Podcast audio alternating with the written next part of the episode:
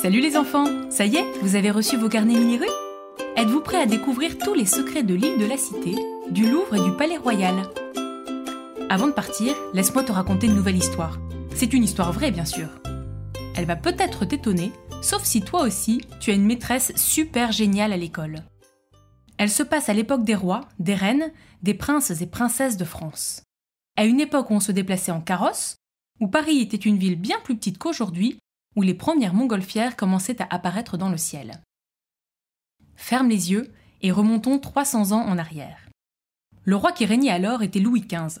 Puis c'est son petit-fils Louis XVI qui prit le relais à sa mort. En janvier 1746 vint au monde une petite fille appelée Félicité, dans une riche famille. Son père était marquis et elle passa son enfance à lire, à jouer des pièces de théâtre, de la harpe, à s'amuser avec son frère Charles Louis dans un beau château en Bourgogne. À 7 ans, elle rêvait de devenir maîtresse. Elle cherchait partout des petits élèves à qui elle pourrait apprendre des choses. Un jour, depuis la terrasse de sa chambre, elle vit des enfants qui travaillaient dans les champs, et elle s'empressa d'aller à leur rencontre. Les jours suivants, elle se mit à leur apprendre des poésies en cachette depuis cette terrasse. Ça ne rigolait pas, ils avaient intérêt à les retenir. Une autre fois, c'est à la fille de la laitière qu'elle voulut apprendre à jouer de la harpe. Elle devait regretter de ne pas avoir de petite sœur avec qui jouer à la maîtresse, parce que Charles Louis, lui, ça ne l'amusait pas du tout de jouer les élèves modèles.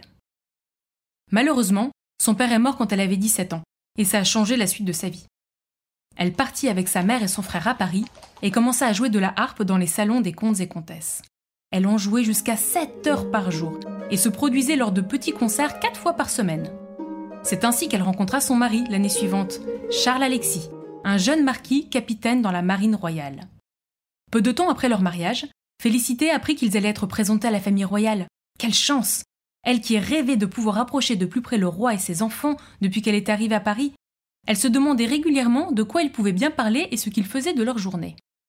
Charles Alexis et elle firent une très bonne impression lors de cette rencontre, et on leur proposa de venir vivre avec la famille des cousins du roi avec deux incroyables missions. Charles Alexis devint le capitaine des gardes et Félicité la dame de compagnie de la cousine du roi. Est-ce que tu sais ce que c'est une dame de compagnie?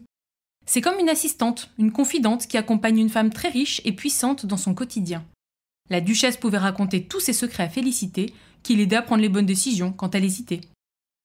Pour mener à bien leur mission, Charles Alexis et Félicité déménagèrent au Palais Royal.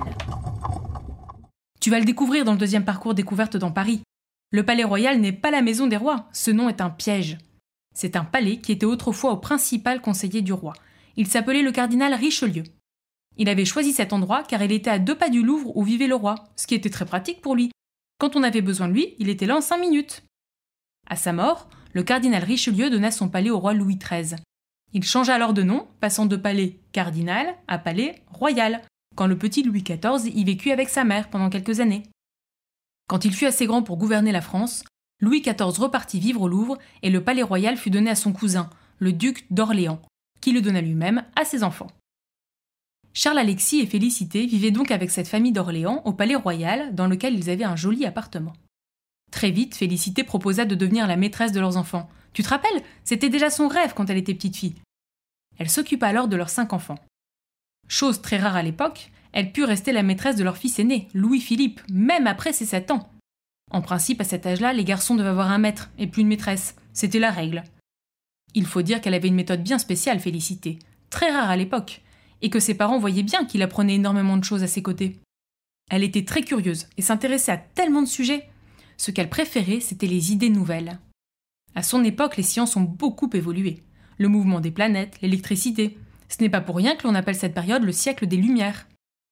Alors, à ton avis, qu'est-ce que Félicité et ses élèves pouvaient bien faire de leur journée? Lire des livres et rester des leçons? Très peu pour Félicité. Ce n'était pas du tout son truc de rester immobile à l'intérieur et elle souhaitait que ses petits élèves apprennent en observant et en menant leurs propres expériences.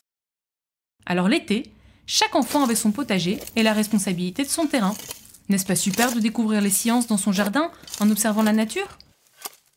Pour les langues étrangères, hors de question d'apprendre des listes de vocabulaire, c'est trop barbant.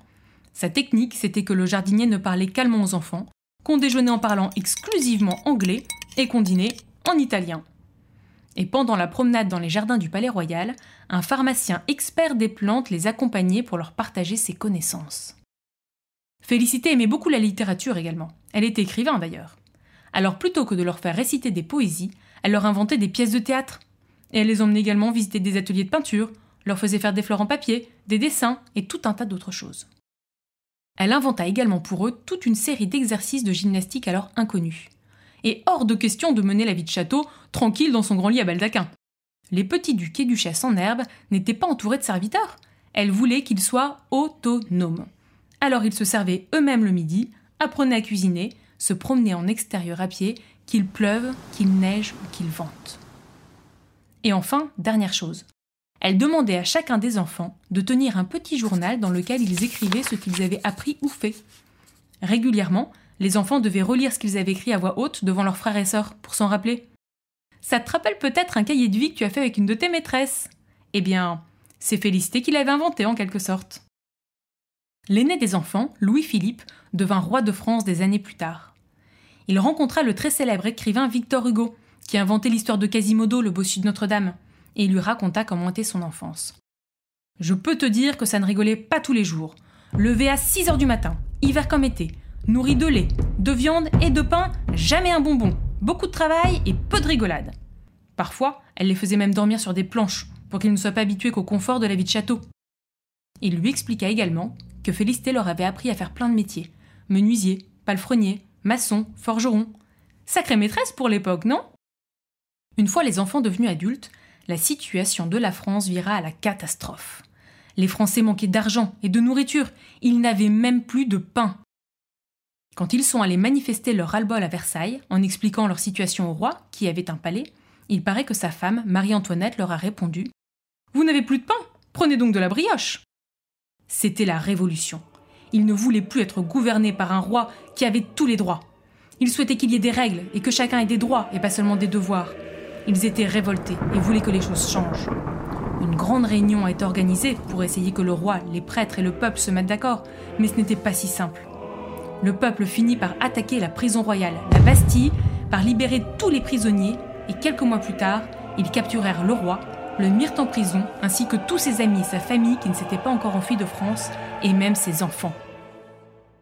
Ils allèrent jusqu'à lui couper la tête.